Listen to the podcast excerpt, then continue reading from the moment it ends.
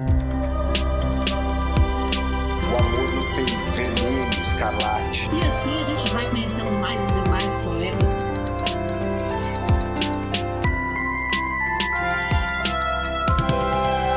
Você está ouvindo Um Poema Para, o podcast que traz sempre um poema para mexer com as suas emoções.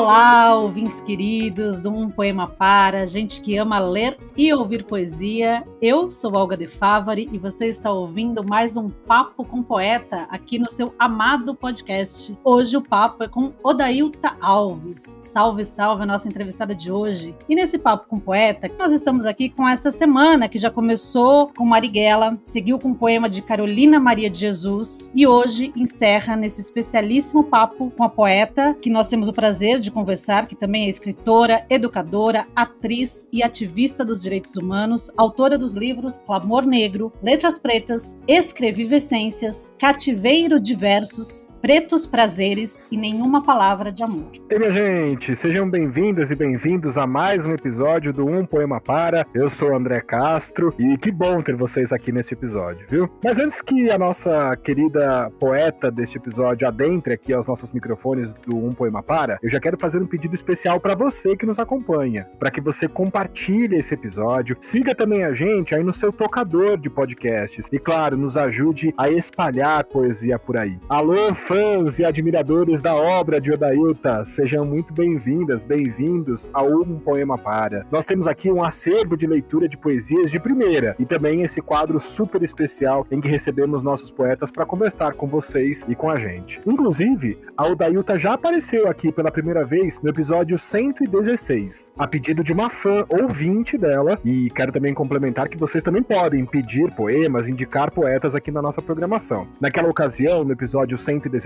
nós lemos o poema Letras Pretas. E agora, a Odailta também volta à nossa programação por indicação da nossa primeira entrevistada do Papo com Poeta, a nossa querida Cida Pedrosa. Mas segurem a ansiedade aí, vamos mais um pouquinho de informação que eu quero compartilhar com vocês. Aldailta nasceu em 14 de julho, cancerieníssima, no Recife, Pernambuco, e desde menina até os 23 anos morou em uma comunidade de Santo Amaro. Com incentivo de sua avó, foi a primeira mulher da família a ser alfabetizada. Tornou-se mestra em linguística pela Universidade de Pernambuco, na qual pesquisou a influência africana na língua portuguesa pela obra de Ascenso Ferreira. Foi professora de português das redes municipal e estadual e atualmente trabalha com formação voltada para as questões étnico-raciais na Secretaria de Educação do Estado de Pernambuco e também é vice-gestora numa escola pública do Recife. A sua literatura posicionada e crítica confronta o status quo da sociedade brasileira do embranquecimento, uma sociedade racista, colonialista, classicista e heteronormativa. Além de tudo, Odailta é mãe de Douglas e Stefana, as suas pérolas negras que a inspiram a seguir aí na resistência. Senhoras e senhores, amantes da poesia, vamos receber com muita alegria Odailta Alves. Seja bem-vinda, Odailta. Obrigada, obrigada. Agradeço já pelo convite, né? Sempre bom a gente estar tá mergulhando aí nas poesias. E vocês já falaram um bocado de coisa de mim. Eu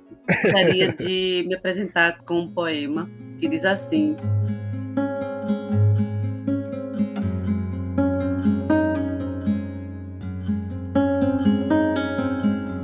Sou preta lésbica das letras, das cenas, da resistência. Nasci do ventre da favela. Santo Amaro me pariu.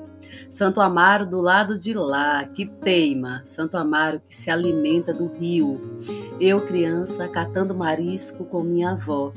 Santo Amaro, esquecido pelo sistema, que desata o nó e sobrevive, dos becos sem saídas, de balas perdidas em corpos pretos, Santo Amaro do Campo do Onze, onde o craque mata, Santo Amaro, onde eu catava lata e que inspira minha poesia, Santo Amaro da alegria, das brincadeiras de rua, da cultura, das quadrilhas juninas, blocos e escolas de samba, Santo Amaro Bamba, Santo Amaro Pomba, Santo Amaro Tomba, no campo da vovozinha, Beco dos Casados, Rua da Bola Salgado, Ilha Santa Terezinha, Santo Amaro dos tambores, que alfineta e acalenta minhas dores, que alimenta e enterra meus amores, Santo Amaro que eu venho reverenciar. Santo Amaro do Afujubá.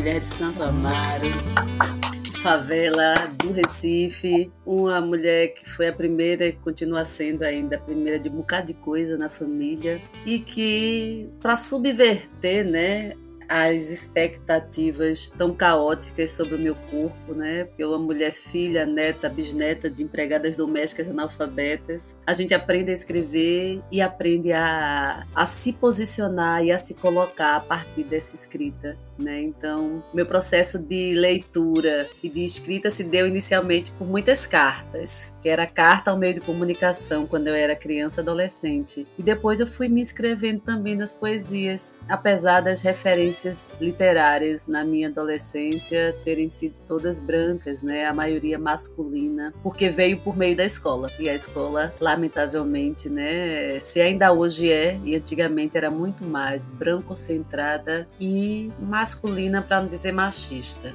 Que maravilha te ouvir, Dailton. Que bom. A gente abriu esse papo com o poeta aqui num Poema Para, justamente para ter o prazer de ouvir os próprios autores lendo seus textos, né? Porque ganha uma dimensão tão incrível, né? Quando é o próprio autor, ainda mais num texto como esse, né? Que você fala aí da sua origem em Santo Amaro. O André fez a sua apresentação falando aí do seu nascimento nessa comunidade. E aí a gente ia pedir para você contar um pouquinho da sua trajetória, mas eu acho que esse poema já diz bastante, né? Sobre esse começo, o que foi essa alfabetização e essa vida ali. Aí eu queria continuar te perguntando o seguinte: eu li numa entrevista sua uma frase que eu selecionei para você comentar com a gente aqui. Você disse o seguinte: abre aspas, o racismo me roubou tantos versos pretos que poderiam ter despertado minha negra escrita muito mais cedo. Queria que você falasse um pouquinho sobre isso, esses versos pretos que te foram roubados, que você não, não pôde escrever antes. Comenta um pouquinho isso pra gente. Sim, porque, como eu falei, né, a literatura me veio de maneira muito branca e masculina, mas depois eu descubro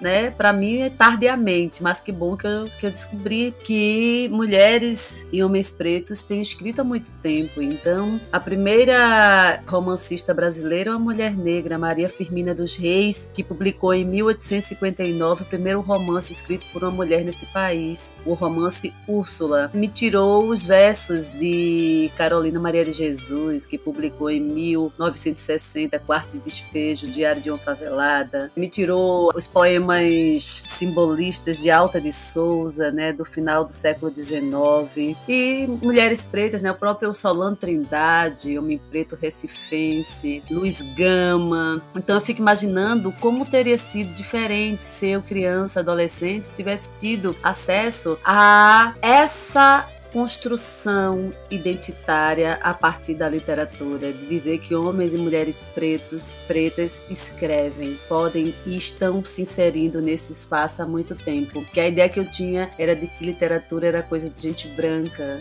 e particularmente de homens brancos, né? E não é porque não estivéssemos escrevendo, que isso nos é negado. E essa negação é um projeto de sociedade que faz questão de fazer com que as pessoas pretas não se deem conta da sua potência, porque é muito muito perigoso para uma sociedade como a nossa se o morro descobrisse o quão potente nós somos, que nós somos tão geniais quanto Machado de Assis, Maria Firmina dos Reis. Né? Então ia fracassar o projeto de sociedade que coloca os corpos pretos como os corpos subalternizados, a carne mais barata do mercado. Né? Então isso tudo não é por acaso. O fracasso da educação, a literatura e suas construções identitárias do que é belo, do que é feio, do que tem sucesso tem poder e é o padrão e daquele subalternizado, marginalizado. A gente sabe que esse antagonismo é construído o tempo inteiro na literatura, quando a gente pensa que o é, é, durante muito tempo as pessoas pretas foram projetadas como objetos e não como sujeitos nessa literatura. E a objetificação dos corpos pretos sempre de maneira, né, como a própria palavra já diz, objetificada, pejorativa. Então a mulher preta é a tia Anastácia, uma velha totalmente desrespeitada, o menino preto é o saci aquele menino perigoso, a mulher preta é Bertoleza, aquela mu mulher hipersexualizada e violentada, né? A, a, feia que é colocada na literatura curtiço, por exemplo. Então, é, essa literatura foi a que me veio, mas existia e existe muito mais que foi feito pelos meus. Como eu digo, minha, as minhas letras pretas vêm de longe, né? E que bom que eu as encontrei. E elas continuam me inspirando e muito. O Dayuta, você acredita que agora, né, nesse 2021, quase 2022, você acredita que hoje as crianças têm um pouco mais de acesso a essas referências de escritores pretos, é, com a democratização, a tecnologia? Há uma mudança nesse cenário atualmente? Olhe, pensando nas crianças, né, porque ah, muitas vezes as crianças elas têm acesso, e aí vou falar de criança, né, sobretudo as crianças da da, rede pública, as crianças pobres. Claro. E aí muitas vezes o acesso que se tem à leitura é a partir da escola, né? Então assim, a escola está a passos lentos fazendo esse processo de inserção de uma literatura negra indígena muito mais lento ainda, né? Porque a literatura indígena, se a literatura preta é silenciada, a indígena não sei nem o que se fala sobre esse silenciamento ainda muito maior, muito mais violento. Então, assim, digamos que as crianças de hoje estão numa situação, nesse sentido, ainda um pouquinho melhor do que quando eu era criança. Porque quando eu era criança não tinha nem Moana, nem a Princesa e o Sapo, por exemplo. As princesas da Disney uhum. eram todas brancas dentro desse padrão. Então, hoje a gente ainda tem essa inserção. Hoje as crianças conseguem olhar para a televisão e ver uma Maju, sabe? Ver um Pedro Liz, Thais Araújo. Thais Araújo, consegue ver um corpo negro que não está apenas na cozinha, na violência, na marginalidade, né? E que isto não é fruto de uma conscientização da branquitude que agora está querendo fazer e tal, não. Isso é luta do movimento negro, isso é luta de pessoas, luta de pessoas pretas que estão aí lutando, buscando política pública, sabe, para poder fazer com que esses silenciamentos sejam quebrados e que a representação da negritude seja diferenciada, né? E aí a gente também está fazendo dentro da literatura, usando as mídias alternativas, nós nós podemos colocar agora no Google escritoras negras e nós iremos encontrar uma gama de escritoras e escritores negros e negras, coisa que na minha época eu não conseguia porque o acesso só se dava por meio da biblioteca, né? Não tinha dinheiro para comprar livro, então e a biblioteca muitas vezes não nos trazia essa realidade, essa representatividade. Você está falando aí das suas influências e a gente imagina que hoje você já é influência para muita gente, né? Eu queria que você comentasse um pouquinho sobre esse seu contato com os seus leitores, que eles te procuram, os novos poetas. E você também escreve contos além de poemas, né? Então eu queria que você comentasse um pouquinho sobre ser influência também, tanto na educação, né? Porque você trabalha com essa questão da educação étnico-racial, mas também essa questão de, de ser influenciadora como, como escritora para os novos escritores. Pois é, assim, eu fico muito feliz, né? A gente se dá conta que o tempo passa e a gente vira uma mais velha. Então eu fico. E como eu gosto muito de estar com os mais novos também, e aí é muito emocionante quando eu chego no Islã das Minas, por exemplo, e as meninas fazem uma reverência a mim como uma pessoa mais velha, uma pessoa que está ali também, que inspira, sabe? Assim como eu, eu reverencio Inaldete, que é a minha mais velha e que me inspira. Então tem. E por coincidência, né?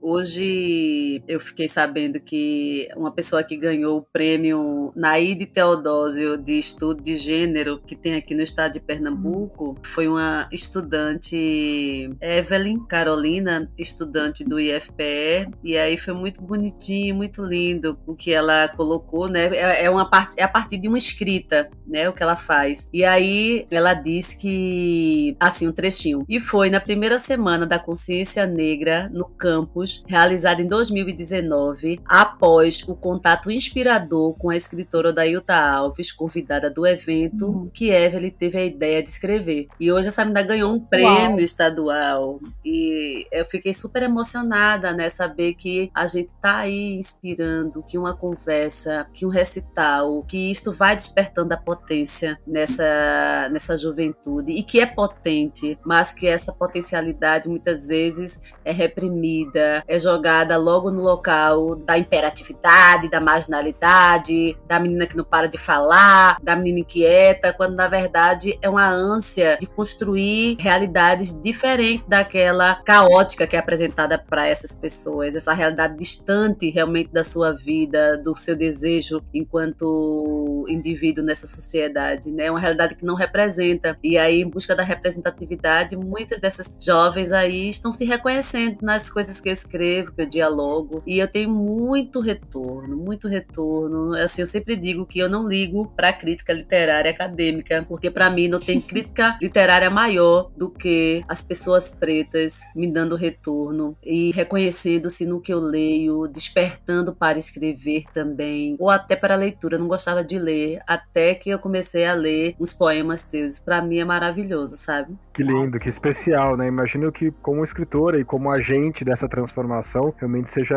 muito gratificante, né, ter esse tipo de reconhecimento. Ô Dailton, eu queria aproveitar agora, vamos ler mais um poema seu? Talvez algum que fale também justamente sobre essa temática e sobre essa, essa proposta da transformação, dessa participação dos escritores negros. E também, se você puder, em seguida, já comenta também, já fala sobre ele, fica à vontade. Essa questão dessa literatura que vai se inserir isso para mim é muito uma quebra de um silenciamento, como eu falei, né? E aí nesse sentido de quebrar com silenciamento e de usar a literatura também como forma de denúncia, como forma de construção de outros imaginários, como forma de empoderamento. É o que acaba fazendo com a juventude com a qual eu me relaciono e que me deixa muito feliz saber que essa galera sai de um diálogo muito mais empoderada, sabe? Muito mais inspirada. Eu tenho um poema chamado Silêncio Indigesto, que diz assim: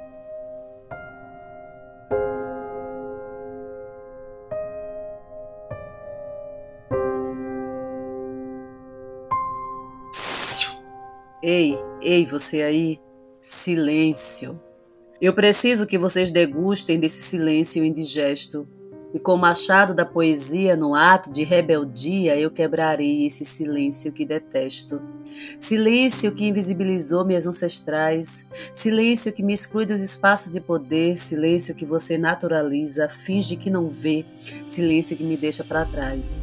Ah, silêncio, preciso derramar-te em meu copo, exorcizar-te do meu corpo e depois beber-te puro, apenas com o gelo das almas frias aqui presentes.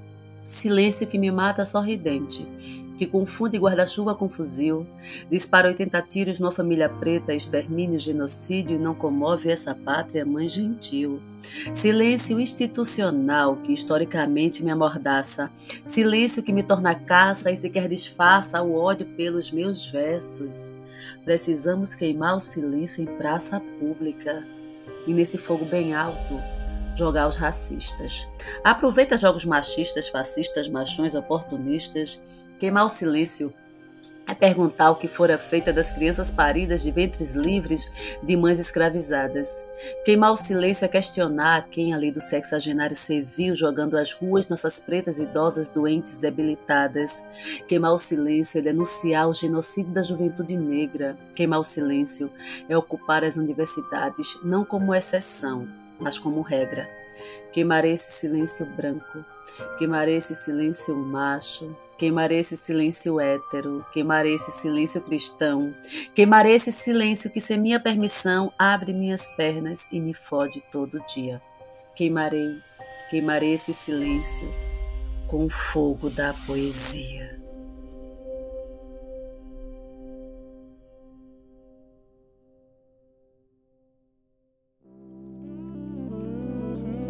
Isso, né? Queimando o silêncio. Nossa, nossa, tô aqui emocionada de ouvir. Não sei se eu conseguiria ler o poema, porque. Nossa, ele tem muitas imagens fortes, né? Uhum. E eu estou realmente emocionada. Vamos lá, respira. Conta um pouquinho pra gente, Dailton, da onde surge a inspiração para criar esse movimento de, de queimar, de quebrar esse silêncio todo. Pois é, é uma mistura. Eu até dedico esse poema de Jamila Ribeiro, porque ela tem um vídeo que fala muito sobre a questão do, do silêncio, né? Que silencia as nossas vozes a fim de destruir as nossas humanidades, né? E aí, uma vez eu estava, mas ele surgiu da seguinte forma: eu estava num bar e tinha um recital. E aí, quando eu começo a recitar, eu não sei se é, acho que é por causa do meu tom de voz, alguma coisa, ou minha cara de braba, as pessoas costumam fazer silêncio para me ouvir. Mas tem algumas pessoas que recitam e são, são mais, mais calminhas, assim. E aí tinha uma amiga que ela era muito calma, começou a recitar e o povo começou a falar alto. E eu comecei a fazer psiu, psiu, pedindo silêncio. Uhum. E as pessoas não, faz, não faziam silêncio. Aí eu, para não infartar, né, eu peguei um guarda guardanapo com o garçom, pedi uma caneta emprestada e comecei a escrever o poema. Aí depois, na próxima vez que eu fui pro evento, aí eu já comecei com esse poema, para fazer silêncio. E é um tipo de poema que eu adoro. Quando eu vou começar um recital, que o povo tá conversando, eu começo a fazer o psss, Aí o pessoal pensa que é apenas né, pedindo silêncio, mas na verdade já é parte da performance. Imagino que depois dessa leitura ou durante a leitura todos façam absoluto silêncio. Total, silêncio mórbido. Imagina. Daí, imagino que você tenha falado muito hoje, nessa última semana, sobre consciência negra, já que a gente está aí na véspera desse dia tão importante. Então, fica o microfone aberto aqui para você também. A gente vinha de alguns avanços, né, para esse movimento, de uns anos para cá, mas a gente sabe que a gente está vivendo um momento dificílimo, com muitos retrocessos, né, de um governo racista que incentiva isso. Então, a gente queria deixar aberto o microfone também para você fazer aí o seu manifesto. É isso, né? Acho que eu sempre digo digo que gostaria muito que a gente passasse o ano todinho na paz, na tranquilidade e o racismo só acontecesse no mês de novembro, porque a gente estaria preparado. Porque as discussões sobre o assunto se potencializam demais no mês de novembro, se centralizam muito no mês de novembro, mas o racismo está violentando o tempo inteiro, né? O ano inteiro, 365 dias do ano, a gente muitas vezes não consegue ter paz. Mas ao mesmo tempo é necessário, é importante estabelecer essas discussões, né? Eu lamento às vezes que não seja com a frequência que é, e aí isso é uma crítica à sociedade de uma maneira geral, né? As escolas, por exemplo, mas pelo menos está né, gradativamente mudando um pouco isso. É importante compreender né, essa coisa da. A, trabalhar a questão da consciência negra é um ato contínuo. Né? A consciência negra é também. É, é, e é algo coletivo. A consciência negra não é apenas uma questão para os pretos e pretas. A consciência negra tem que estar muito marcada nas pessoas não negras, né? E aí as pessoas não negras vão despertar essa consciência negra a partir da compreensão do seu corpo de privilégio, de que ser branco numa sociedade como a nossa é um privilégio e é um privilégio herdado da escravidão. E foi a escravidão quem disse os corpos que merecem ser respeitados e os corpos a serem violentados. E se hoje a polícia violenta um adolescente preto e não violenta um adolescente loirinho dos olhos azuis, é porque esse loirinho dos olhos azuis está representando o colonizador, enquanto os pretos, os escravizados né? Os escravizadores e os escravizados. Então, é importante a gente pensar nessa consciência negra como um momento de fortalecimento e debate, mas esse debate ser um debate contínuo, né? É importante compreender que o combate ao racismo não é algo particular específico das pessoas negras, mas é de uma sociedade inteira, até porque não foram as pessoas negras que criaram o racismo e as pessoas brancas que tiverem o um mínimo de consciência das atrocidades que seus antepassados fizeram, é preciso ter de fato um comprometimento, né, para destruir essa, essa violência, esse imaginário que mata, que adoece nosso povo todos os dias, que exclui os nossos todos os dias, né? E construir uma sociedade na qual as diferenças sejam respeitadas. Eu sempre digo, nós não somos todos iguais, nem nunca seremos. Nós precisamos ser iguais em garantia de direito e não podemos admitir que as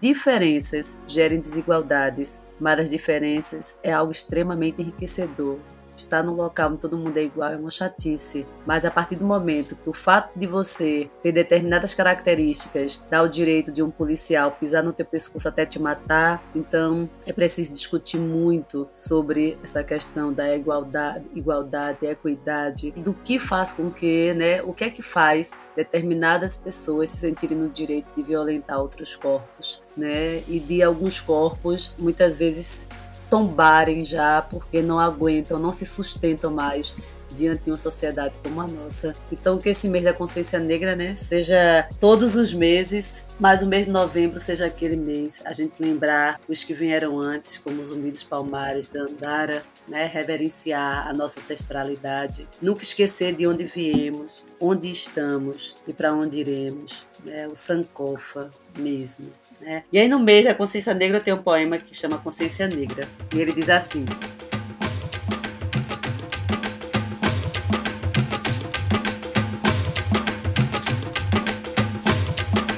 As portas do novembro abertas e ouve-se o bocejo da consciência adormecida.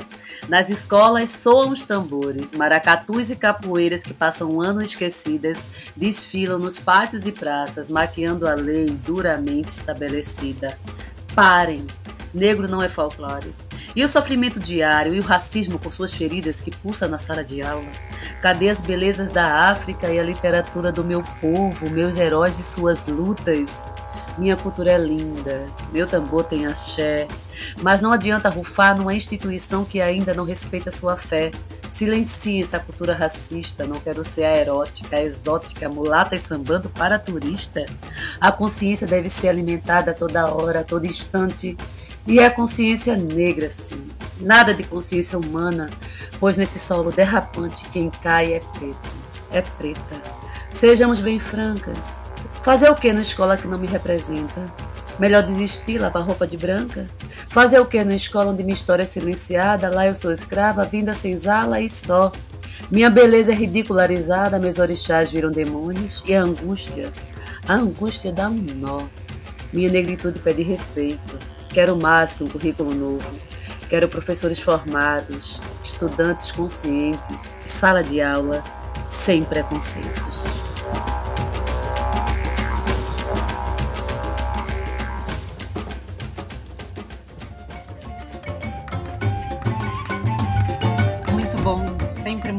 Te ouvir, Dailta. E como diz a Angela Davis, né, numa sociedade racista não basta não ser racista, é necessário ser antirracista, né? Exatamente. Estamos aí seguindo nessa linha. Ô Dailta, eu queria saber agora, né, estamos aí no mês de novembro de 2021 e ficamos aqui pensando, como é que foi esse período de pandemia para você? Conseguiu produzir, conseguiu escrever? Como é que foi esse processo para você, para sua família e como um todo aí? Olha, tirando a dor das mortes na pandemia, a, o aumento né, de todo o caos do nosso povo, de desemprego, de fome, miséria, que ainda tem esse governo fascista que é, contribuiu, ainda potencializou esse contexto tão triste da pandemia, algumas coisas a pandemia me trouxe. O direito, por exemplo, de passar alguns dias com os meus filhos, de não precisar sair de casa de seis da manhã e voltar às nove da noite. Isso foi, eu acho que eu nunca estive tanto com os meus filhos como nesse período de pandemia, né? Outra coisa, eu tive tempo de escrever, porque eu não tenho tempo para escrever. Eu trabalho muito, então ultimamente eu não tenho escrito nada, porque eu não tenho tempo. Mas na pandemia eu escrevi dois livros, publiquei o Pretos Prazeres, que é um livro de contos eróticos, e Nenhuma Palavra de Amor, um livro que foi publicado pela editora Segundo Selo de Salvador, com poemas. E tudo em 2020, né? Então, assim, a gente reconhece toda a tristeza, jamais queria uma realidade como essa, mas pelo menos esses pontos, assim, eu consegui, sabe? Nesse período de pandemia. Apesar de, assim, muito medo, peguei Covid, minha companheira pegou Covid, meus filhos pegaram Covid, mas felizmente eu não perdi, assim, ninguém muito próximo, ninguém da minha família, mas lamentei muito as perdas de pessoas amigas, sabe? Mas é isso, né? É, acho que essa pandemia nos deixa muitas lições, né? Assim, de como nós somos frágeis diante de todo mundo, de todo o universo, sabe? E é importante, né? É importante procurar estratégias de fortalecimento, sobretudo quando você não tem uma instituição maior de Estado fazendo o papel dele. Então nós tivemos muito que nos aquilombar, fazer, me, apropriar dos conhecimentos tecnológicos para fazer lives, escrever projetos em editais. Então nesse momento de pandemia eu fiz coisas que eu não faria nunca se não fosse no período de pandemia, porque eu, de fato, eu sou muito ocupada. E infelizmente, viu, eu não digo isso ostentando não, eu queria muito ter menos ocupação. Sonho no dia que eu vou me aposentar e morar em frente ao mar e ficar lá sem fazer nada, só escrevendo, tomando cerveja, fazer a vida de boa. E apesar da reforma da Previdência, a gente consiga se aposentar, né? É isso, né? É isso. amém, Odailton, amém. Já estamos aqui torcendo para essa sua, esse seu futuro. Você comentou também aí sobre então essas duas produções, né, recentes. Compartilha aqui, vamos aproveitar esse espaço, como é que os nossos ouvintes podem fazer para adquirir os seus livros, tanto esse livro de contos eróticos que eu fiquei interessado aí, quanto essa novidade, seu livro de poemas. Exato. O de contos eróticos, que é o Pretos Prazeres, é comigo mesmo, né? Eu sou uma escritora independente. E esse livro Pretos Prazeres, ele para mim ele é muito especial porque ele vai quebrar um pouco com a minha prática de escrita, que é uma prática muito de poesia ou muito voltada para a dor. Aqui eu me volto pro prazer, né? O prazer protagonizado por pessoas pretas, então você vai ver um livro de literatura negra. Todo conto tem elementos da negritude, muitos nomes de origem africana para os personagens, mas é, são esses corpos negros no local do afeto, do desejo, do carinho, do tesão, protagonizado por nós e dizendo não à hipersexualização que a sociedade sempre historicamente nos colocou. Então são 50 mini contos, assim, a pessoa lê. Eu tenho retornos belíssimos desse livro, sabe? Pessoas que leem e que dizem como esse livro foi importante para o autoconhecimento. Dizem até assim que parece que as letras possuem mãos e tocam o corpo de quem lê. Eu achei lindo isso. Porque você ler um texto e sentir teu corpo reagindo, eu acho fantástico. E o Nenhuma Palavra de Amor, as pessoas encontram realmente pelo Google, colocando lá o Dailton Alves, Nenhuma Palavra de Amor, você consegue comprar direto com a editora. Inclusive no mês de novembro tá com 30% de desconto. Então eu acho muito bacana. E esse Nenhuma Palavra de Amor é porque não tem mesmo nenhuma palavra de amor? É, é na verdade, se inspirou com um poema que eu vou dizer para você aqui. Ele diz assim, ó: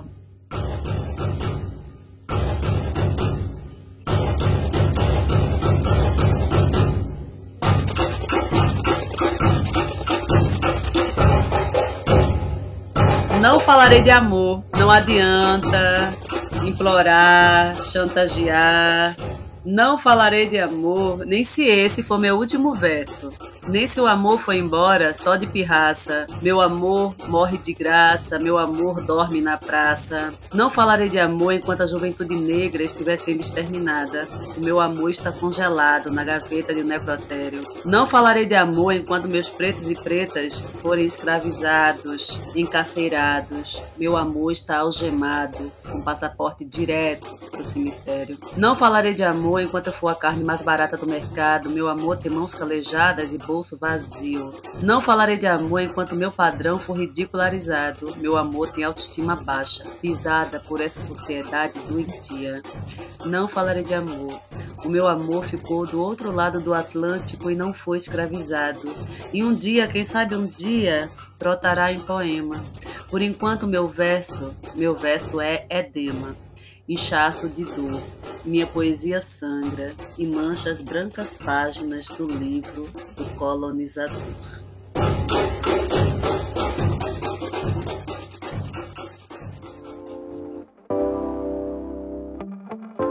Por isso, né? A vontade de aplaudir, né? Igual em Sarau, que a gente consegue aplaudir o poeta depois da leitura. Que especial, Dailton. Bom, a gente sempre pede aqui também para os nossos convidados do Papo com Poeta para que vocês nos indiquem quais são os poetas ou os poemas que precisam aparecer aqui obrigatoriamente na nossa programação. Quem é a sua indicação? Até mesmo para um papo com poeta, alguém que a gente precisa conhecer, ou poemas, poetas que a gente precisa trazer aqui para um poema para? Eu indico Inaldete Pinheiro. É o livro Travessia Travessias. Né, tem poemas belíssimos. Isso da geração anterior à minha, né? Inaldete é uma mulher negra, uma das fundadoras do movimento negro unificado aqui de Pernambuco, uma das mulheres que lutou para a efetivação e a criação da Lei 10.639 de 2003 e uma mulher que escreve há muito tempo, né? Então, ela tem um livro, é uma coletânea de poemas dela, Travessias, que foi publicado em 2019. Eu estive muito junto com ela nesse processo de publicação e é um livro maravilhoso, assim. Vai, ela vai trazer poemas que ela escreveu na década de 70, de 80, de 90. Eu, eu adoro Inaldete Pinheiro, uma amiga queridíssima e uma escritora muito talentosa também. Vem aí, então, Inaldete Pinheiro. Já está lançado o desafio para um poema para, né, Olga? O pessoal de Pernambuco é unido, né? A Cida Pedrosa indicou da Ilta, que agora faz outra indicação de lá, e a gente vai juntando aqui São Paulo a Pernambuco. Muito bom, obrigado, Dailta. Muito, muito boa essa conversa. Que bom que você arrumou um tempinho nessa semana agitada da consciência negra, mas foi muito bom pra gente poder te ouvir, e acredito que também tenha sido muito bom os nossos ouvintes poderem ouvir aí as suas opiniões e também poderem te ouvir lendo seus poemas. Foi muito especial. E agora, para terminar, terminar, a gente, né, creio que tá todo mundo aí curioso para ouvir um desses mini contos que está no seu livro Pretos Prazeres. Podemos? Vamos lá, eu vou ler o Princesas. E aí, assim, eu queria que vocês percebessem, né? Porque eu vou encerrar com a leitura mesmo, mas eu aqui vou quebrar com essa narrativa do príncipe e da princesa, então já é um poema lésbico. Na verdade, eu digo que nesse livro tem uma cota hétero, o resto tudo é LGBTQIA. E aí são mulheres negras fora desse espaço de marginalidade, de miséria, de, de fome, sabe? Mulheres negras de, com história de sucesso e que se amam, que se descobrem e tal. E aí diz assim: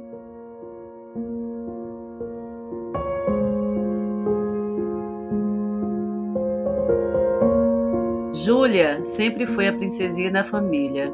Criada para ser médica, esposa e mãe, formou-se em medicina. Recheava suas noites com longos plantões para pagar o apartamento financiado. Foi nessas noites cansativas que ela conheceu Kyla, a nova enfermeira-chefe, uma verdadeira princesa negra com sua guia vermelha e branca sempre à mostra no jaleco. Uma princesa salva por outra princesa. E no quarto de repouso, elas gozavam e eram felizes para sempre.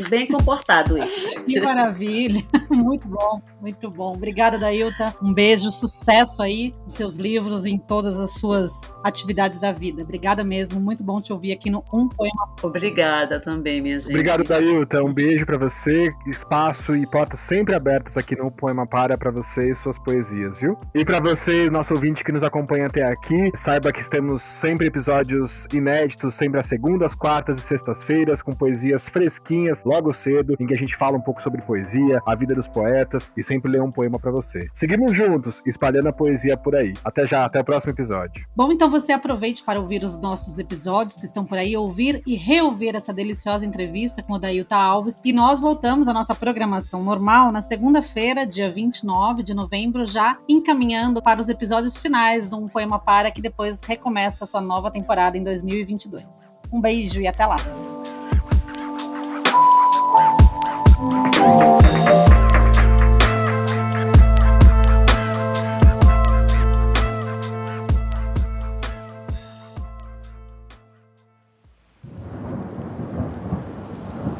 Este podcast foi editado por Nothing Matters Produções.